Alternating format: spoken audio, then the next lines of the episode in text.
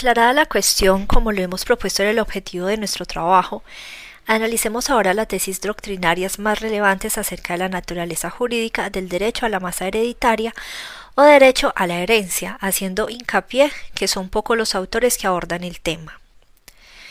En primer lugar, abordaremos la postura del tratadista alemán Theodor Kipp, él parte de la premisa fundamental de que ya hemos apuntado.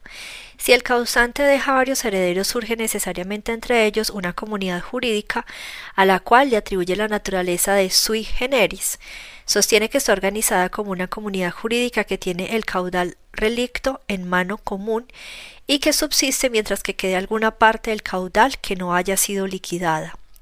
El caudal relicto pertenece a la propiedad mancomunada de los coherederos cuya conservación está asegurada por el principio de subrogación real. Esa idea se materializa de diversas maneras. Por ejemplo, 1. Las prestaciones que pertenecen al caudal relicto consideradas como invisibles aunque sea posible su división, es decir, el obligado debe cumplir con su prestación a favor de todos los coherederos conjuntamente.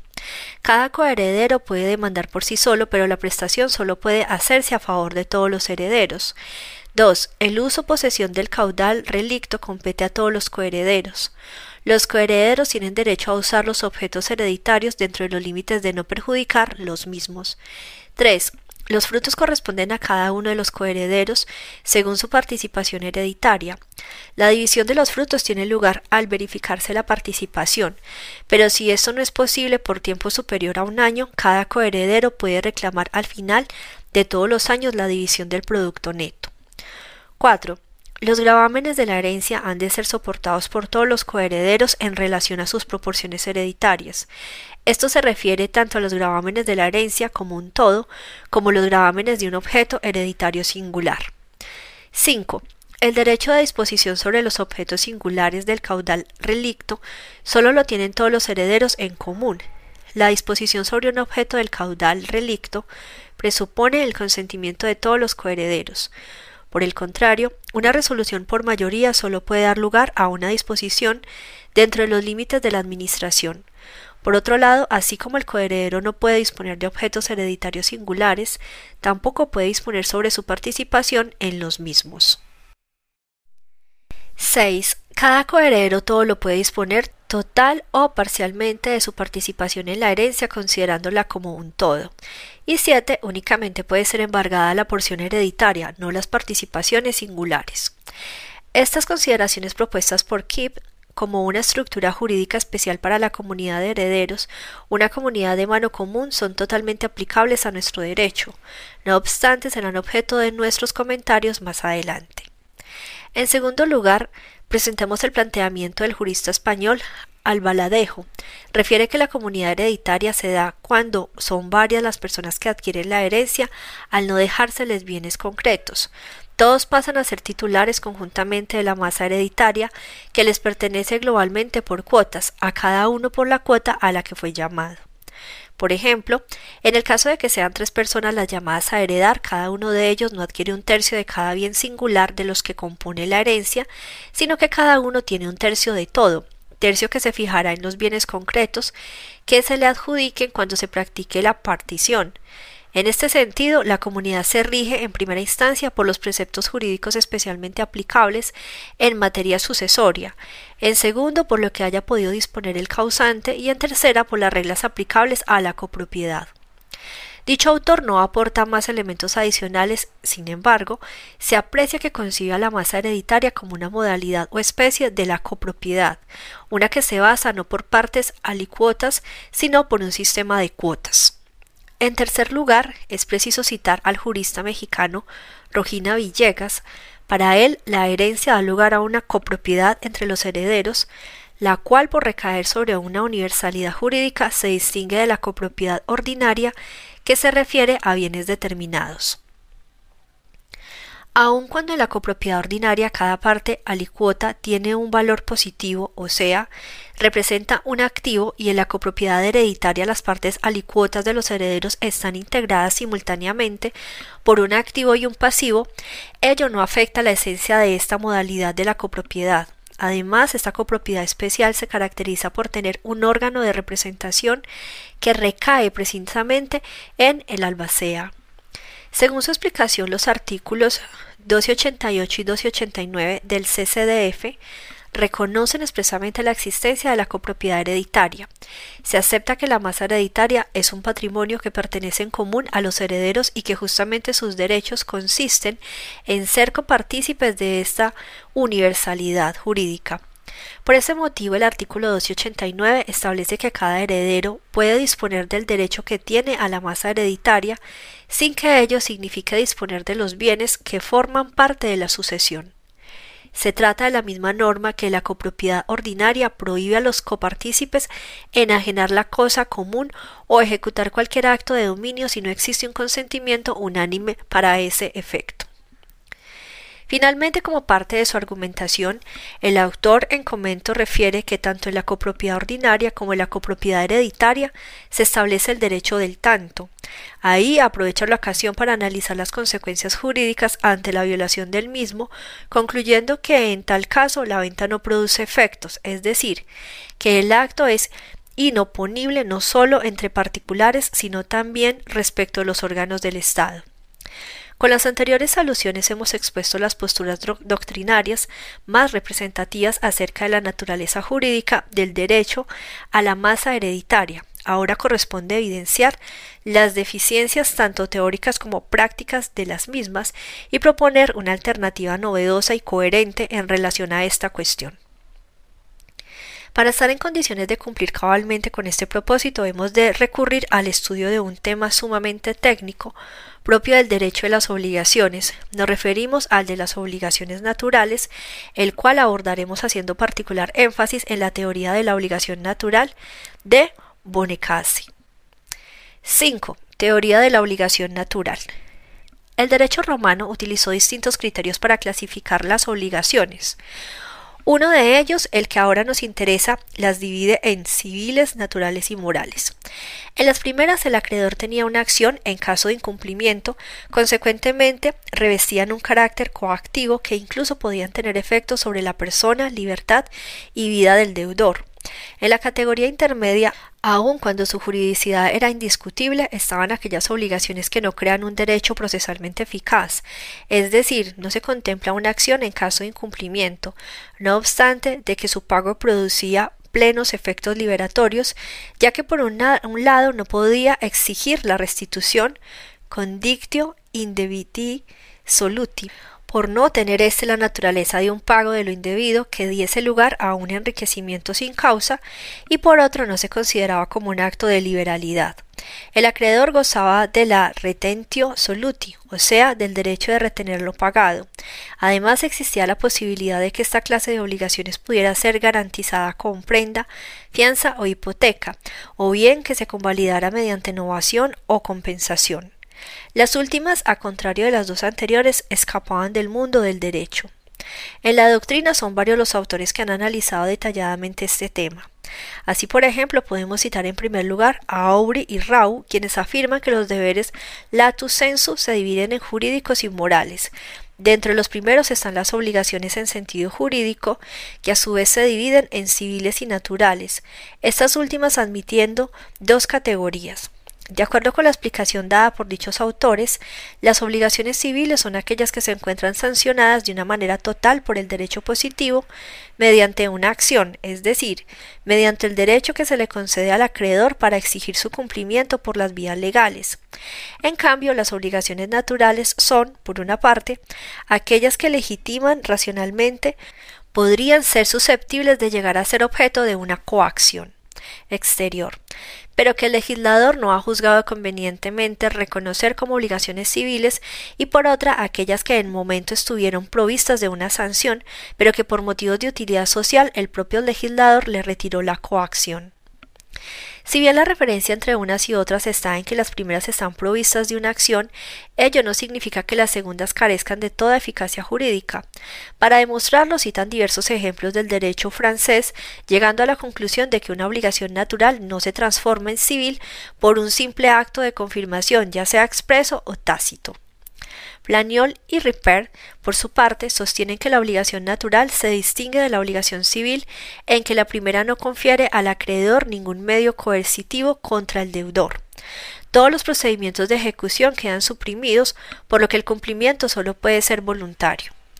Dichos autores hacen referencia, por un lado, a la teoría de la obligación civil degenerada, que se inspira en la tradición romana transmitida por Domat y recogida por la mayoría de los juristas del siglo XIX. Según esta teoría, la obligación natural es por su origen una obligación civil, pero imperfecta, ya que se halla desprovista del principal atributo de la obligación ordinaria, o sea, la facultad de constreñir al deudor a su cumplimiento. La imperfección radica en que al nacer se ha visto privada de sanción, subsistiendo en todo lo demás. Por otro lado, también aluden a la teoría de la obligación natural fundada en el deber de conciencia. En este sentido citan a Potier, quien señala que la obligación natural es un deber moral al que el derecho le reconoce cierto valor sin que ello implique dotarla de sanción. Es un deber de conciencia que invade el dominio del derecho, al menos solo en sus fronteras, donde el derecho pone fin a la obligación entre la moral que exige más que eso y sus pretensiones son en ocasiones reconocidas por el mismo derecho, pero de modo imperfecto. Las anteriores consideraciones podrían llegar a considerarse que existe una completa identificación entre la obligación natural y deber moral.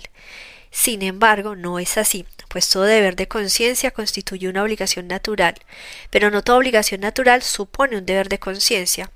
Esto dependerá de lo que el legislador o el juez consideren conforme al interés general. Para Planiol y Ripert, la manera más decisiva de reconocer la existencia de una obligación natural consiste en investigar si el individuo se ha sentido determinado a actuar como lo hizo por un sentimiento de deber o bien de manera libre, enteramente libre. Así el cumplimiento de una obligación de este tipo, que solamente puede hacerse de manera voluntaria y espontánea, debe sujetarse al régimen del pago y no al de las liberalidades. Podemos abundar más en el tema Citando a otros autores, sin embargo, hemos de concentrar nuestra atención únicamente en la teoría de la obligación natural de Bonicace, por ser esta la que nos ofrece los elementos necesarios para formular nuestra propuesta. Bonecase sostiene que la obligación natural es una obligación civil imperfecta o condicional o bien una obligación civil virtual de doble grado. En ese sentido señala que la obligación natural no debe confundirse con el deber moral, aun cuando el propio autor se deslinda de aquellos que limitan la elaboración del derecho civil a las leyes vigentes, afirma que cuando existe ley hay que inclinarse ante ellas, es decir, que el punto de partida de una teoría de la obligación natural debe ser precisamente el examen de los textos del Código Civil que hagan referencia a ella. De este modo cita diversos preceptos del Código Civil francés, dentro de los cuales quizás el más representativo sea el artículo 1235 que establece todo pago supone una deuda, todo aquel que fuere pagado sin ser debido estará sujeto a repetición. La repetición no se admite en relación con las obligaciones naturales que hayan sido pagadas voluntariamente. Con base en esto, refuta las ideas de Ripper y asegura que si hay en el sistema jurídico francés una noción técnica de obligación natural o dicho en otras palabras una teoría de la obligación natural asegura que sí hay en el sistema jurídico francés una noción técnica de obligación natural, o dicho en otras palabras, una teoría de la obligación natural. Para Bonecase, el legislador instauró una jerarquía en el mundo de las obligaciones civiles. En primer lugar están las civiles perfectas o simplemente obligaciones, en las que tan pronto tiene lugar el acto o hecho jurídicos, aquellas son viables al estar provistas de todos los órganos indispensables para su existencia y para la realización de sus fines. Es decir, está dispuesto todo el andamiaje jurídico para que la plenitud de sus efectos se convierta en una realidad. Y en segundo lugar están las obligaciones naturales que no son más que obligaciones civiles virtuales que aspiran llegar a la vida civil. Para explicar la dinámica jurídica de este tipo de obligaciones, el autor en comento las califica como las obligaciones civiles de doble grado. El primer grado se da en el momento en que surge la obligación natural, ya sea mediante la previsión de que ella haga el legislador o bien por la intención que tengan los interesados para crearla. mientras que el segundo grado tiene lugar en el instante mismo en el que el deudor la reconoce, pagándola o confirmándola. De darse ese supuesto, la obligación natural muere para que tenga cabida el nacimiento de una obligación civil o si se prefiere, la obligación natural muere y resucita como obligación civil. Es así como el nacimiento civil de una obligación natural está sujeta a un acto que depende del propio deudor, el pago. Mismo fenómeno que se presenta en los contratos reales en el entendido de que estos únicamente nacen como tales a la vida jurídica si el deudor entrega la cosa objeto del mismo. Por ello, Bonecase, aplicando la técnica jurídica, sostiene que la obligación natural no es más que una obligación bajo condición potestativa. Es condicional porque el pago por parte del deudor es un acontecimiento incierto, de tal manera que si éste no se realiza, como en toda obligación bajo condición suspensiva, no llega a nacer el derecho del acreedor y es potestativa porque legalmente el deudor no está constreñido a hacerlo, es decir, es un acto con efectos jurídicos que queda bajo su estricta discreción. Nadie dudará de que una vez realizada la condición la obligación será perfecta, tampoco de que antes de que ésta se realice no se trata de un deber moral, sino de una noción técnica que sigue el mismo proceso de convalidación de las obligaciones anulables. Esto se demuestra, dice el autor, de referencia con la prescripción del citado artículo 1235, que no admite la repetición respecto del pago de una obligación natural, bajo la lógica de que si el pago es válido es porque aquella existe. 6. Propuesta acerca de la naturaleza jurídica del derecho a la masa hereditaria. Para comenzar, hemos de precisar que consideramos incorrectas aquellas posiciones que sugieren un punto intermedio entre derechos reales y derechos personales, atribuyéndole al derecho a la masa hereditaria una naturaleza sui generis. La lógica y estructura del derecho civil contemporáneo están ideadas bajo una concepción bipartita. Quizá la dicotomía más emblemática en cuanto a los destinatarios de la norma sea persona bien.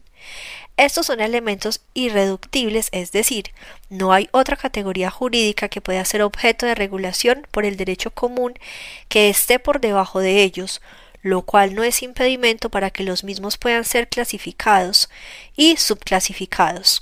En otras palabras, los destinatarios últimos del derecho civil son las personas y los bienes.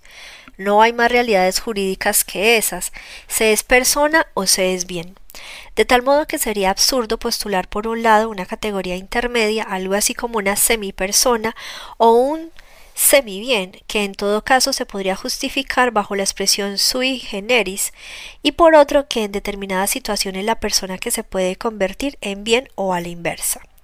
Como ejemplo de estos absurdos estaría el alegar que el concedido no nacido por su estatus jurídico particular o que los animales por la novedosa efervescencia de su protección son semipersonas o de igual manera que los bienes futuros por las previsiones legales particulares o que la expectativa de derecho que tiene un heredero sobre la herencia son semibienes.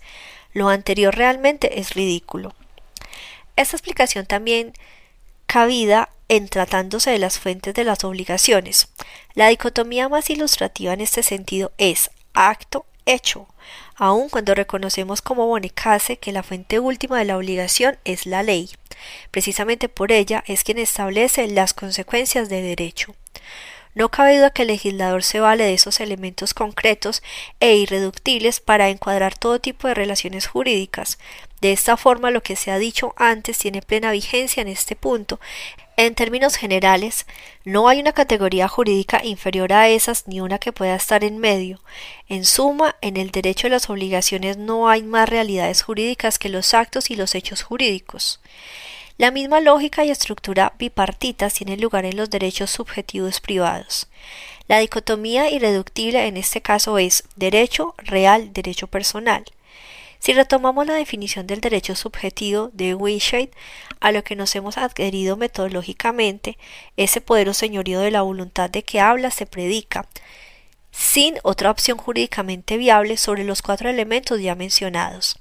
Si es sobre bienes, toma el nombre de derecho real, y si es sobre personas, se le denomina derecho personal, siendo la fuente o causa jurídicas en uno y otro caso ya un acto, ya que ya hechos jurídicos, de tal suerte que no hay un derecho intermedio, sui generis, que sea parte real y parte personal, ni tampoco una causa o motivo jurídico que verdaderamente dé lugar a la transformación de real a personal o a la inversa. Consecuentemente, no hay más realidades jurídicas que las ya mencionadas, es decir, no hay una categoría diferente que sea inferior o intermedia, y es posible su clasificación y subclasificación. Lo anterior nos obliga a definir la naturaleza del derecho a la masa hereditaria como derecho real o como derecho personal sin ambigüedades. Una primera aproximación de tipo lingüístico puede ser la siguiente. Si el artículo 288 del CCDF dispone que los herederos adquieren derecho a la masa hereditaria como a un patrimonio común, entonces debe entenderse que se trata de un derecho personal, toda vez que la expresión utilizada por el legislador es derecho a y no derecho sobre. A nuestro juicio, esta interpretación subsana el hecho de que, como lo hemos postulado en el numeral 3 del apartado tercero de este trabajo, no es posible que el derecho real tenga como objeto una universalidad jurídica. Sin embargo, al mismo tiempo plantea un cuestionamiento ¿Por qué está previsto en el artículo 1295 del CCDF a favor de los coherederos un derecho preferencial que es propio y exclusivo de, los derechos reales? En este escenario caben dos posibilidades que el legislador refiriéndose al derecho a la herencia como un derecho personal haya querido revestirlo como el derecho del tanto, paréntesis, un derecho personal con características de real. En este caso sería la única excepción prevista en el código, o por el contrario que esta aproximación lingüística sea equívoca y que en realidad se trata de un derecho real. La misma situación se presenta casi a modo de espejo en relación a la sociedad conyugal con la salvedad de que ésta no es una universalidad jurídica. Si se acepta que los bienes que forman parte de dicho régimen comportan una universitas iurus, entonces, por coherencia, se tendrá que aceptar que una persona tiene dos patrimonios, uno que comprende los bienes adquiridos antes del matrimonio o incluso aquellos que se adquieren durante el mismo pero que por disposición legal, al no haber pacto en contra, no forma parte de él. Artículo 182 quintus del CCDF y otro que integra todos los demás bienes adquiridos dentro del matrimonio. Fácilmente se deduce que esta idea no es compatible con la teoría del patrimonio personalidad que adopta nuestro ordenamiento civil. De tal modo que la sociedad conyugal, al no ser una universalidad jurídica, sí cabe afirmar que los cónyuges son copropietarios de los bienes específicos y determinados que la integran.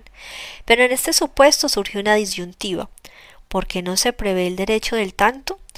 Las posibilidades de igual manera son dos, que el legislador considere que los cónyuges son copropietarios de los bienes adquiridos durante el matrimonio, pero que no haya querido dotarles del derecho del tanto. Paréntesis, un derecho real con característica de personal. En este caso también sería la única excepción prevista en el código, o por el contrario, que esta interpretación no sea la correcta y que en realidad se trata de un derecho personal. Así el problema a resolver en este trabajo ha quedado expuesto. La solución aparentemente menos problemática sería la de considerar que el derecho a la herencia es un derecho personal. El factor determinante para tomar esta postura radica en el hecho de que la masa hereditaria es una universalidad jurídica, es decir, esta situación descarta la posibilidad de que se trate de un derecho real. Argumentativamente es más fácil demostrar que el legislador estimó pertinente establecer el derecho del tanto para los coherederos, sobre todo cuando la fuente de este derecho solamente puede serlo la ley. Que defender la idea de predicar el derecho real de propiedad sobre una universalidad jurídica. En este orden de ideas, el derecho de los coherederos consiste en tener una participación en caso de liquidación, lo que jurídicamente se denomina cuota.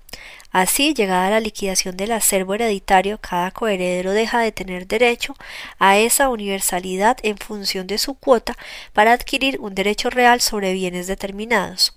Hemos de confesar que esta solución es atractiva, por simple, pero no es del todo técnica. Como ya quedó dicho, no concebimos la posibilidad de que un derecho personal se transforme, por cualquier motivo y en este caso en virtud de un acto jurídico denominado liquidación, en un derecho real. Y por otro lado, si los herederos en principio son titulares de un derecho personal, ¿quién es el deudor? ¿Contra quién o quiénes puede ejercitar la facultad de exigir de la que tanto hemos hablado? Otras alternativas como considerar que la masa hereditaria es una comunidad de bienes en mano común y por tanto tiene una naturaleza sui generis, o que se trata de una comunidad que se rige tanto por las normas particulares en materia sucesoria y por las normas generales de la copropiedad y por ende es una modalidad de la copropiedad al baladejo o incluso que es un tipo de copropiedad especial, Rogina Villegas. Tampoco las estimamos viables.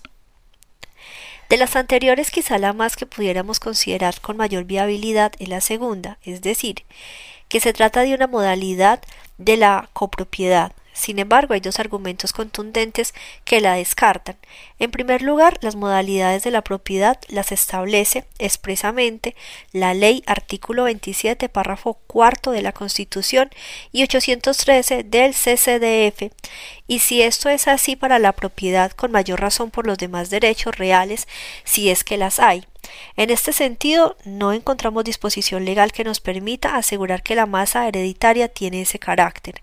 Y en segundo lugar, las modalidades de la propiedad hoy conocidas, por ejemplo, el régimen de propiedad y condominio y la copropiedad no entrañan una situación A permanente. Ello no indica que sea perpetua, pues en ambos casos se puede dar por terminada, en el primer caso por extinción y en el segundo por disolución. B. Sobre bienes determinados y C. Consecuentemente protegidos por las acciones persecutoria y de preferencia. Por tanto, descartamos esta posibilidad. Otras opciones más del tipo técnico legal son a. Aquellas que considerar que es un derecho personal, ya que el CCDF no le reconoce el carácter de derecho real. B. Que es un derecho personal en razón de que el CCDF regula la cesión del derecho a la herencia en el capítulo de cesión de los derechos de crédito.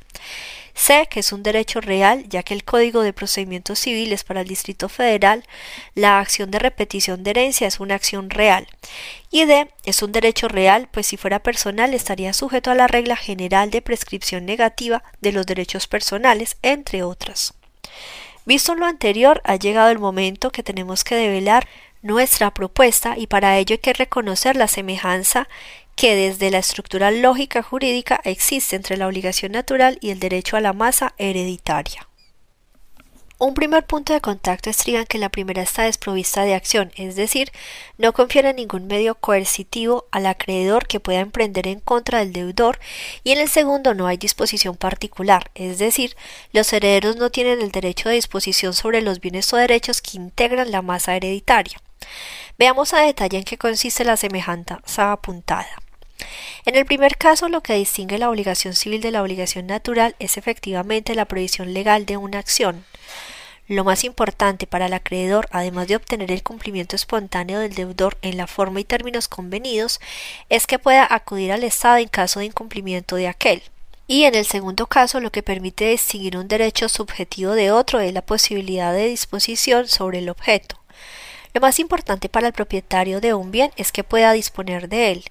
En suma, en la obligación natural no hay acción y en la masa hereditaria no hay disposición. Al respecto, la pregunta que de inmediato se presenta es ¿qué relación existe entre acción y disposición? ¿Por qué relacionar obligación natural y masa hereditaria? La exposición que hemos hecho en el apartado quinto del presente tratado se justifica en esta parte, pues nos ha permitido conocer y comprender la obligación natural.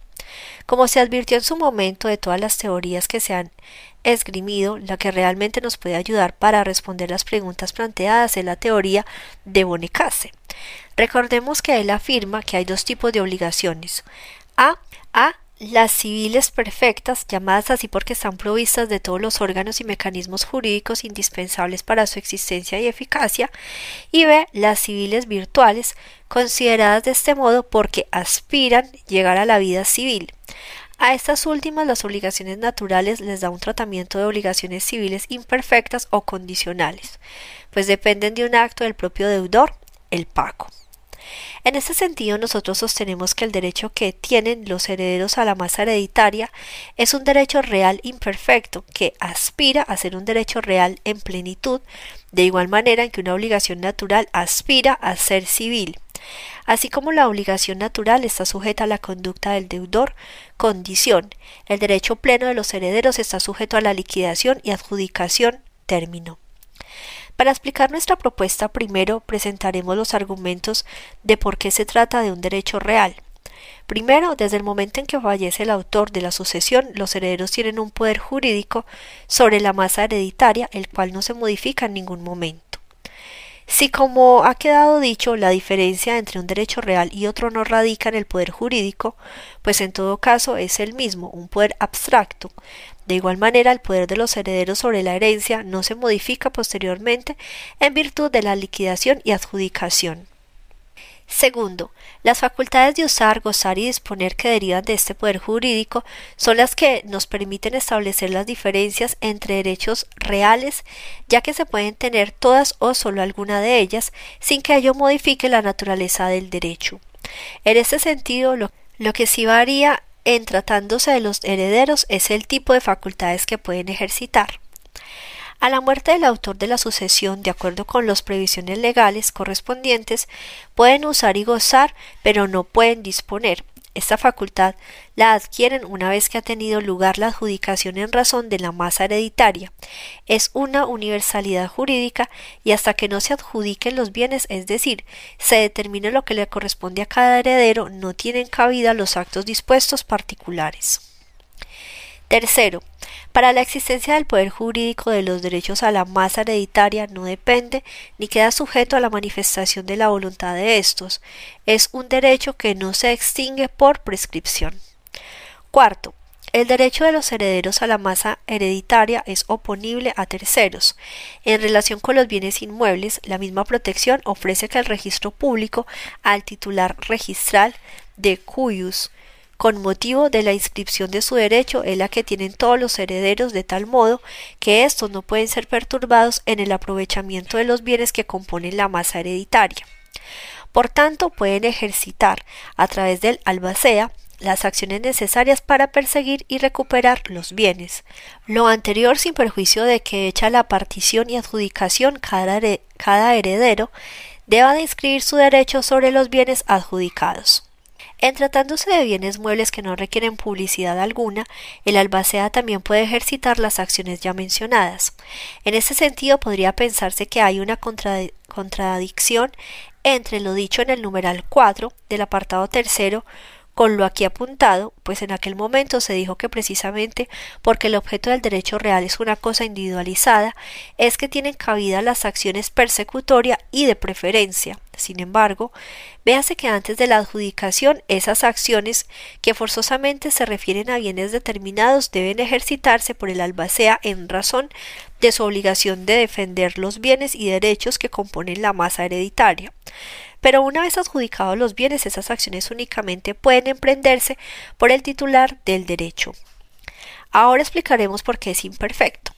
Primero, los herederos no son ni están llamados a ser usufructuarios de la masa hereditaria, es decir, que a la muerte del cuyos no pueden disponer de la herencia, no los convierte en una especie de usufructuarios, ni significa que no estén llamados a adquirir esa facultad.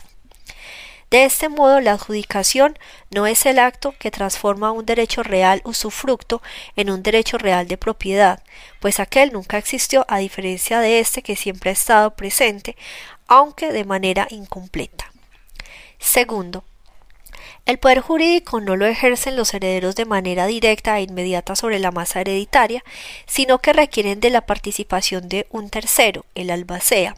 Como ejemplos podemos citar diversos artículos del CCDF 14.8 en lo relacionado con la posesión de los bienes 1705 en cuanto al ejercicio de las acciones 1706 fracción 7 por lo hace a la defensa de la herencia, 1707 en lo que se refiere a la distribución de los productos de la herencia, etc.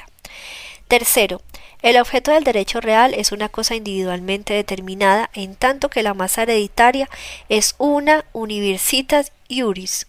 Sin embargo, es una universalidad con vocación de determinación, es decir, es una universalidad transitoria, no permanente como la llamada prenda general tácita o principios de responsabilidad patrimonial. Todo lo anterior nos permite concluir puntualmente que el derecho que tienen los herederos a la masa hereditaria es un derecho real imperfecto y más concretamente que es un derecho real de propiedad imperfecto, pues si el testador en caso de ser testamentaria o la ley no disponer en particular que se trate de otro derecho real será entonces el de la propiedad. Lo imperfecto que afecta el derecho, la cual ha quedado ya expuesta, es del todo subsanable. Todo acervo hereditario tarde que temprano será liquidado, por ende, todo acervo hereditario tarde que temprano será liquidado. Por ende, es una imperfección transitoria, así como el pago de la obligación natural, según Bonecase, hace que una obligación imperfecta se perfeccione en el derecho a la herencia, la liquidación y adjudicación de los bienes, subsana el derecho de los herederos. La participación de los colegios e instituciones notariales en la deontología. Javier Pérez Almaraz. Escribir un breve ensayo como parte de los trabajos que se han preparado para hacer un merecidísimo reconocimiento al doctor Jorge Alfredo Domínguez Martínez es para mí un gran honor. Ser amigo de Jorge Domínguez, notario cuya disciplina, preparación, ética y orden están fuera de toda duda, es un privilegio del que algunos gozamos. Por ello me pareció conveniente hacer en este trabajo algunas referencias a la ética y más concretamente a la deontología en el medio notarial, elementos tanto o más importantes que el conocimiento y el dominio de los aspectos técnicos de la ciencia notarial. Agradezco mucho al notario Ángel Gilberto Adame López, coordinador de estos trabajos, por haberme incluido en este reconocimiento, desde luego justo y merecido.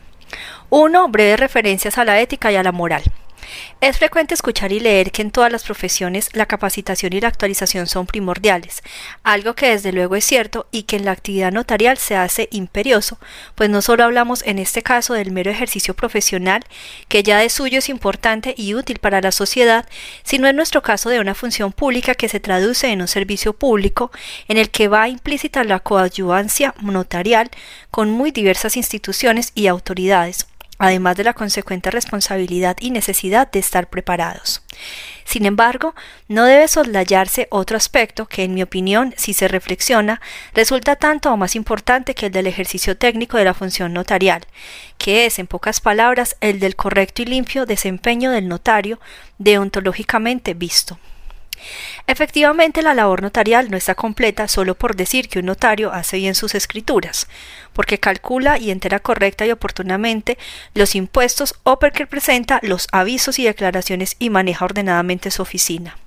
Se requiere además, y ese es el objeto de este breve ensayo, que su actuación esté alejada de ambición desmedida, pero cercana a la prudencia, al conocimiento y a la técnica jurídica, alejada de la competencia desleal con sus pares, pero cercana a los solicitantes de sus servicios que requieren de su asesoría y de su consejo. Ahora bien, aun cuando en el lenguaje coloquial con frecuencia se consideran sinónimos las palabras ética y moral, es conveniente precisar que tienen diferencias, no obstante que están estrechamente vinculadas. Bien dice el maestro Adolfo Sánchez Vázquez que la moral solo puede surgir y surge efectivamente cuando el hombre deja atrás su naturaleza puramente natural instintiva y tiene ya una naturaleza social, es decir, cuando ya forma parte de una colectividad. Hence, varias familias emparentadas entre sí o tribu constituida por varias gens. Cuando hablamos de conciencia, inevitablemente tenemos que hacer referencia a la calificación o a la valoración de los vicios o defectos y de las cualidades o virtudes. Socialmente reconocemos, exaltamos y elogiamos el valor, la disciplina, el amor y la honestidad, entre otros valores de índole moral, y condenamos y despreciamos el egoísmo, la hipocresía y la ambición desmedida. Recordemos que, a diferencia de los problemas práctico-morales, los éticos se caracterizan por su generalidad. Si al individuo concreto se le plantea en la vida real una situación dada, el problema de cómo actuar de manera que su acción pueda ser buena o sea valiosa moralmente, tendrá que resolverlo por sí mismo con ayuda de una norma que él reconoce y acepta íntimamente. Será inútil que recurra a la ética con la esperanza de encontrar en ella lo que debe hacer en cada situación concreta. Recordemos cómo señala el propio maestro Sánchez Vázquez que los problemas éticos se caracterizan por su generalidad y esto los distingue de los problemas morales de la vida cotidiana, que son los que nos plantean las situaciones concretas. Decía la actriz francesa Jeanne Moreau que la moral es lo que nos permite ser fieles a nosotros mismos. Así pues, tomemos en cuenta que las reglas morales son concebidas como aquello que tiene su razón de ser en la justificación de nuestro actuar y se deducen de la naturaleza racional y espiritual del hombre. Por lo mismo propician su recto obrar que consiste en la rectitud de la voluntad y en la claridad de los principios. Al mismo tiempo son criterios que refuerzan los juicios de valor que se externan sobre la realización de ciertas acciones. Sin embargo, igual que la moral, son algo cambiante y de hecho han cambiado, pero en el fondo se mantiene una aspiración común, la aspiración al bien. Un buen concepto de lo que debemos entender por moral lo da brevemente Sánchez Vázquez. La moral es un conjunto de normas aceptadas libre y conscientemente que regulan la conducta individual y social de los hombres. Ahora bien, ¿existen diferencias entre la ética y la moral? Parece imprescindible, antes de tratar aspectos de deontología notarial, señalar que la ética es la ciencia del comportamiento moral de los hombres en la sociedad y que la moral no es ciencia sino objeto de la ciencia, de tal manera que la mayoría de los tratadistas coinciden en que la ética es la ciencia de la moral. Al efecto, dice Miguel Villoro que la ética sería, pues, de acuerdo con el sentido etimológico, una teoría de las costumbres, pero no de cualquier costumbre, sino solo de aquellas que un determinado pueblo considera obligatorias por ser las conductas que están de acuerdo con la moralidad positiva imperante en ese mismo pueblo en una época determinada. Si de acuerdo con el autor la ética es una teoría o ciencia de la conducta que determinada sociedad considera son compatibles con la moralidad positiva, entonces es importante tener un concepto de esta última. La moralidad positiva sería la moral que se practica, que se vive en un determinado tiempo, no los ideales elevados de que se habla, sino las conductas que de hecho se exigen. La moral, en cambio, tiene por objeto del estudio las conductas que idealmente debe seguir el ser humano si se quiere desarrollar íntegramente como tal. La moral señala ideales de perfección. No es una disciplina empírica, pues esos ideales no pueden ser conocidos por la mera experiencia. Tampoco es descriptiva, pues no se concentra en lo que pasa, sino en lo que debe pasar. Es muy importante entonces tomar en cuenta estos conceptos, especialmente desde una perspectiva social especialmente desde una perspectiva social. Esta ampliación se pone de manifiesto al ser reguladas moralmente relaciones entre los individuos que antes se regían por normas externas, como las del derecho, las costumbres, etc. El progreso moral se determina en segundo lugar por la elevación del carácter consciente y libre de la conducta de los individuos o de los grupos sociales y en consecuencia por la elevación de la responsabilidad de dichos individuos o grupos en su comportamiento moral. Una sociedad es tanto más rica moralmente cuanto más posibilidades ofrece a sus miembros para que asuman la responsabilidad personal o colectiva de sus actos, es decir, cuanto más amplio sea el margen que se les ofrece para aceptar consciente y libremente las normas que regulan sus relaciones con los demás. 2. Referencias a la deontología profesional. Al citar al filósofo inglés Jeremías Bethan, señala Miguel Villoro que la palabra deontología etimológicamente viene del griego deon, que significa deber, y logos, que es el razonamiento, la ciencia o el tratado. Consecuentemente, la deontología es la ciencia o la disciplina que estudia los deberes.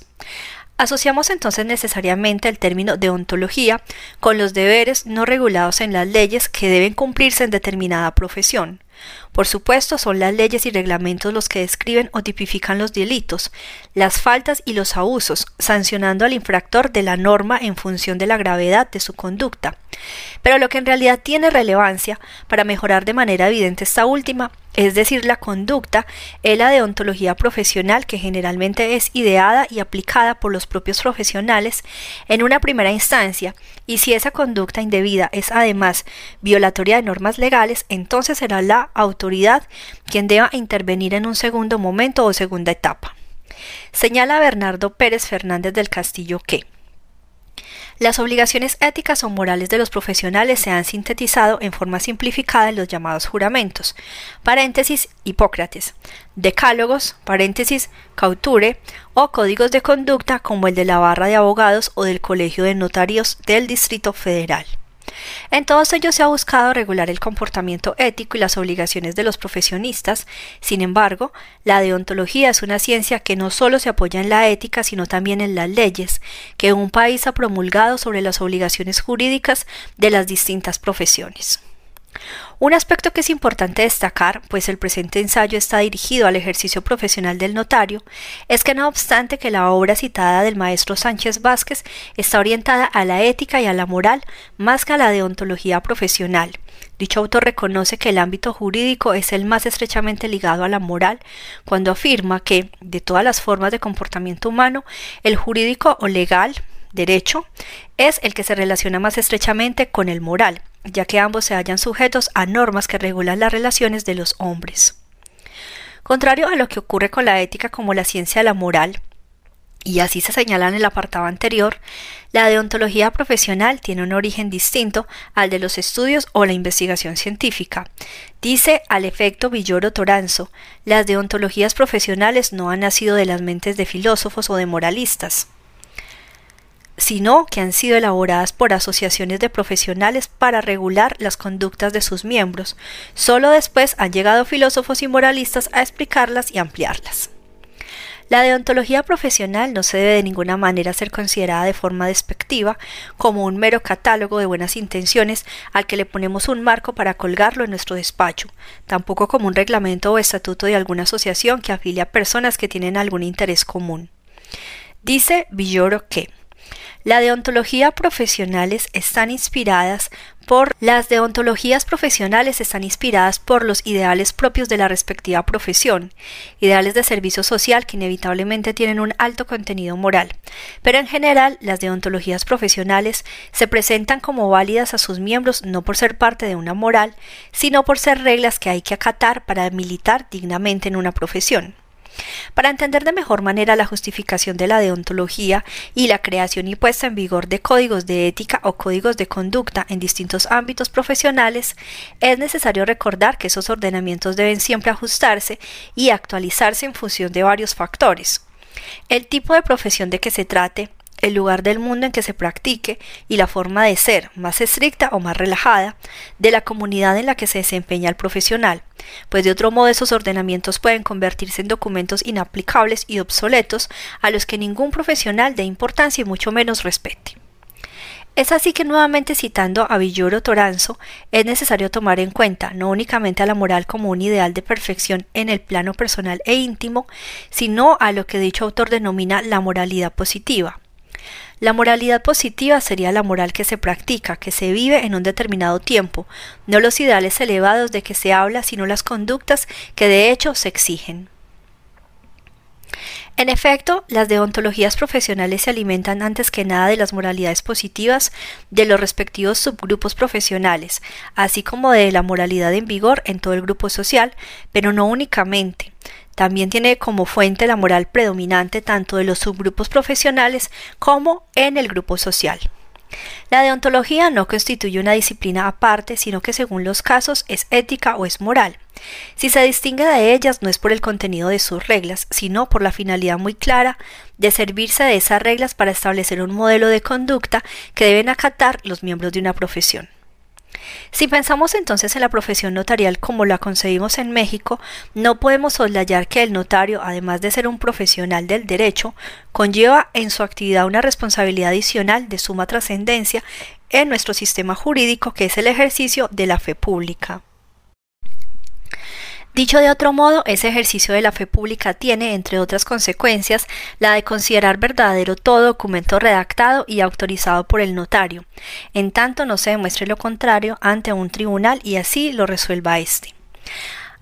Aunada a esta presunción de verdad jurídica, la actividad notarial implica el hecho de que el notario es un profesional del derecho que ejerce una función pública al fungir como coayudante de la administración, o mejor dicho, de la impartición de justicia, y ser además un auxiliar de la autoridad en muchos rubros, sin que ello implique costos para el erario público ni genere burocracia con el consecuente gasto público.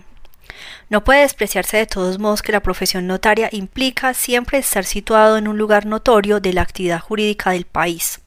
que muchos notarios no solo se dedican a lo que es estrictamente su actividad, sino también son profesores en universidades y escuelas de derecho, son escritores de libros, ensayos y artículos jurídicos, son consejeros profesionales y participan a veces de manera intensa en la vida social, altruista y política de muchas regiones de la República. Ello no debe implicar nunca la estrecha relación que tiene la actividad notarial por ser una actividad pública y por las responsabilidades que conlleva con la moral y dicho de manera coloquial con el ejercicio correcto de la profesión.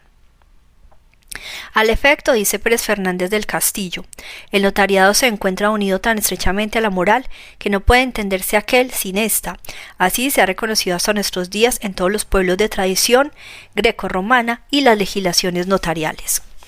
Señala también el propio autor. Los ataques a la institución han existido siempre, a veces en forma justificada, otras han sido producto de envidia, también ha sido motivo de alabanza y consideración. Si bien es cierto que los ataques de que habla Bernardo Pérez Fernández del Castillo son una constante, también lo es que en aras de la autocrítica debe reconocerse que en muchos casos existe ambición desmedida, falta de vocación profesional y competencia desleal, para conseguir clientes y asuntos que en buena lid no se concretarían, pero que en la realidad prosperan, no solo con un servicio eficiente y profesional, sino además con prácticas corruptas y con constantes violaciones al arancel que rige el cobro de los honorarios. A propósito de esta autocrítica que nunca debe perderse, señala Pérez Fernández del Castillo. No obstante, debemos reconocer que hoy en día el comportamiento de algunos notarios no corresponde a esa tradición.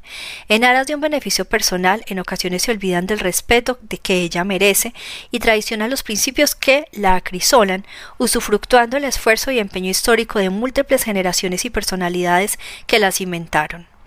Sucede también que conocedores de su posición, otros más se llenan de soberbia, menospreciando los conocimientos de otros profesionales, como si el prestigio logrado resultase, resultase producto de su actuación, y no del constante esfuerzo de colegas que con humildad y sabiduría lo construyeron.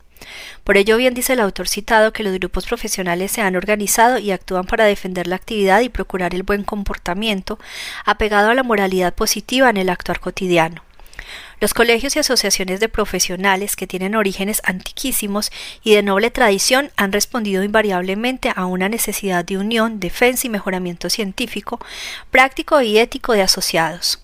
Sabemos entonces que para cualquier grupo profesional no solo es conveniente, sino que se vuelve necesario darle importancia a la deontología para preservar el prestigio y para calificar la actuación de los compañeros de profesión. Si esta premisa de contar con principios y códigos deontológicos la llevamos al campo jurídico, son de tomar en cuenta de manera fundamental los análisis de Villoro Toranzo, cuando afirma, por ejemplo, que la finalidad principal de la deontología jurídica es informar lo que es lícito o ilícito en la práctica de la profesión del abogado al servicio de la justicia. Añade también el propio autor. El fin principal de toda deontología profesional consiste en aclarar los compromisos de servicios que se adquieren al abrazar una profesión, precisar el alcance de los mismos y cuando estos son violados reprochar y hasta sancionar a aquel profesional que demostró no estar a la altura de su misión social. Aunque el presente trabajo no tiene la finalidad de tratar el tema relativo así a la colegiación obligatoria es positiva y conveniente o si por el contrario coarta la libertad de los profesionales e innegable que en el ámbito notarial en México la gran mayoría de los notarios forman parte de los colegios o consejos estatales e integran también el Colegio Nacional del Notariado Mexicano que afilia a notarios de todas las entidades federativas. A propósito de la colegiación profesional, dice Villoro, cuando hay colegiación obligatoria, las normas deontológicas adquieren obligatoriedad jurídica. Cuando la colegiación es voluntaria, son normas meramente morales. En el caso del notario del Distrito Federal, paréntesis hoy Ciudad de México, la ley de la materia dispone. Artículo 248. El Colegio de Notarios del Distrito Federal, Asociación Civil, es un medio necesario para el cumplimiento de la garantía institucional del notariado. Por lo anterior y por desempeñar una función de orden e intereses público y social, los notarios del Distrito Federal estarán agrupados en un único colegio, que es el Colegio de Notarios del Distrito Federal. Asociación civil, con personería jurídica y patrimonio propio, que ejercerá para el notariado y para las autoridades correspondientes las facultades de representación, organización, gestión, intervención, verificación y opinión que esta ley le otorga. Así también la siguiente disposición del mismo ordenamiento establece. Artículo 249. El colegio coayudará al ordenado y adecuado ejercicio de la función notarial para la cual tendrá las facultades y atribuciones siguientes. 1. Vigilar y organizar el ejercicio de la función notarial por sus agremiados con sujeción a las normas jurídicas y administrativas emitidas por las autoridades competentes y conforme a sus normas internas con el fin de optimizar la función notarial. Puntos suspensivos. 28 vigilar la disciplina de sus asociados en el ejercicio de sus funciones y aplicar medidas disciplinarias y sanciones a los mismos de conformidad con su normativa interna. A la luz de las disposiciones legales transcritas, muy cierta resulta entonces la reflexión de Villorro en el sentido de que las normas deontológicas adquieren obligatoriedad jurídica. Resulta interesante también respecto de la colegiación la reflexión que hace Ruiz Rodríguez. Un punto que me preocupa en particular es el desempeño personal e individual de la abogacía al margen de la ética, porque de aquí resultan las orientaciones y caminos que después pueden tomar los abogados, sea como juez, sea como notario. Pero la base de cualquiera de los dos caminos es ser un abogado bueno, caracterizado porque su vida personal y profesional es guiada por los principios éticos y normas morales. Por esta razón, Insisto en la necesidad de la colegiación obligatoria, no porque la considere como la panacea que todo lo cura, sino porque entre las muchas ventajas de vivirla, por un lado está el no sentirse solo en algún momento, sino apoyado y acompañado y saber de que en cualquier momento puede consultar a sus compañeros y colegas en alguna situación difícil, y por otro, que sea consciente de que también le pueden llamar la atención en el momento que se presente alguna anomalía o se dé alguna desviación de su parte en desdoro de la función que realiza. 3. La intervención de los colegios y consejos notariales en la deontología. Es evidente que así como se dudan de manera vertiginosa los cambios en la tecnología y en prácticamente toda la ciencia, se dan también esos cambios en el comportamiento humano. Así lo apreciamos todos los días en la relación, por ejemplo entre padres e hijos o entre profesores y alumnos que algunos califican como más abierta y espontánea y otros como irrespetuosa y cínica. Otros ejemplos los tenemos en los tatuajes en el cuerpo que antes no eran bien vistos por la generalidad de las sociedades o bien las uniones entre parejas del mismo sexo que siempre han existido pero antes de manera discreta y ahora reguladas jurídicamente y hasta fomentadas por ciertos sectores de la sociedad. Desde luego, si esos cambios tan rápidos que se dan en las comunidades los trasladamos al campo profesional, Debemos referirnos a diversos factores que influyen para modificar el comportamiento, uno de ellos muy importante, el económico, al afecto, afirma Sánchez Vázquez a propósito de la vinculación entre la ética y la economía política.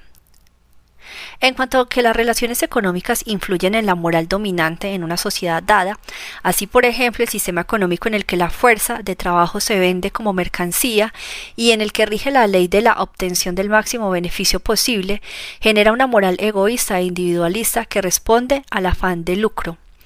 Situación similar se ve con frecuencia en el notariado, pues hay quienes dan mucha más importancia al aspecto económico que al servicio social y público que brinda la sociedad, que cuando es bien entendido y desempeñado lleva a la postre de la obtención de un beneficio económico para quien lo presta. El progreso moral como movimiento ascensional en el terreno moral se manifiesta a sí mismo como un proceso dialéctico de negación y conservación de elementos de las morales anteriores. Así, por ejemplo, la venganza de sangre, que constituye una forma de la justicia de los pueblos primitivos, deja de valer moralmente en las sociedades posteriores. El egoísmo característico de las relaciones morales burguesas es dejado atrás por una moral colectivista socialista. En cambio, valores morales admitidos a lo largo de siglos, como la solidaridad, la amistad, la lealtad, la honradez, etc., adquieren cierta universalidad y por tanto dejan de ser exclusivos de una moral en particular, aunque su contenido cambia y se enriquezca a medida que se rebasa un marco histórico particular. Parece claro entonces que en el ámbito profesional se ejerza la deontología y que la vigilancia o supervisión que deben practicar las organizaciones sobre sus agremiados sea indispensable y que además esa supervisión se ejerza tomando en cuenta los cambios sociales de que hablábamos.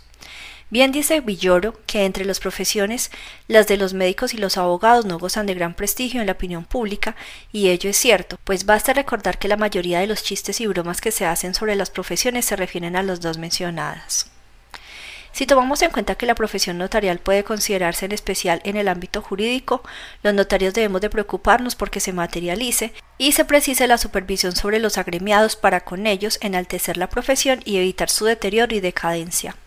Quizá la principal finalidad de la función notarial sea la de dar certeza a los actos y hechos que pasan ante su fe, brindando con ello seguridad jurídica a las personas que de toda índole públicas o privadas, nacionales o extranjeras, morales o físicas, que requieren los servicios del notario. Dice Jorge Domínguez Martínez que a propósito, precisamente el orden jurídico ha asignado al notario como institución jurídica la importante misión de buscar por todos los medios procedentes esa perfección del documento notarial para colaborar con ello a la seguridad y certeza que deben campear irrestrictamente en todos los actos de los particulares para reglar sus conductas en lo jurídico y especialmente en lo jurídico patrimonial. Así pues, al margen de si en las profesiones la colegiación obligatoria es positiva o negativa, y si está o no apegada a la constitución política, debemos aprovechar en el notariado la circunstancia de que la gran mayoría de los notarios del país están afiliados a los colegios o consejos de sus entidades y, además, integran el Colegio Nacional de Notariado Mexicano. Ese provecho debe traducirse, como ya ocurre, en actualización y preparación constantes mediante los cursos, conferencias, jornadas, congresos y seminarios que se imparten sin descanso todos los años sobre aspectos técnicos de la función notarial.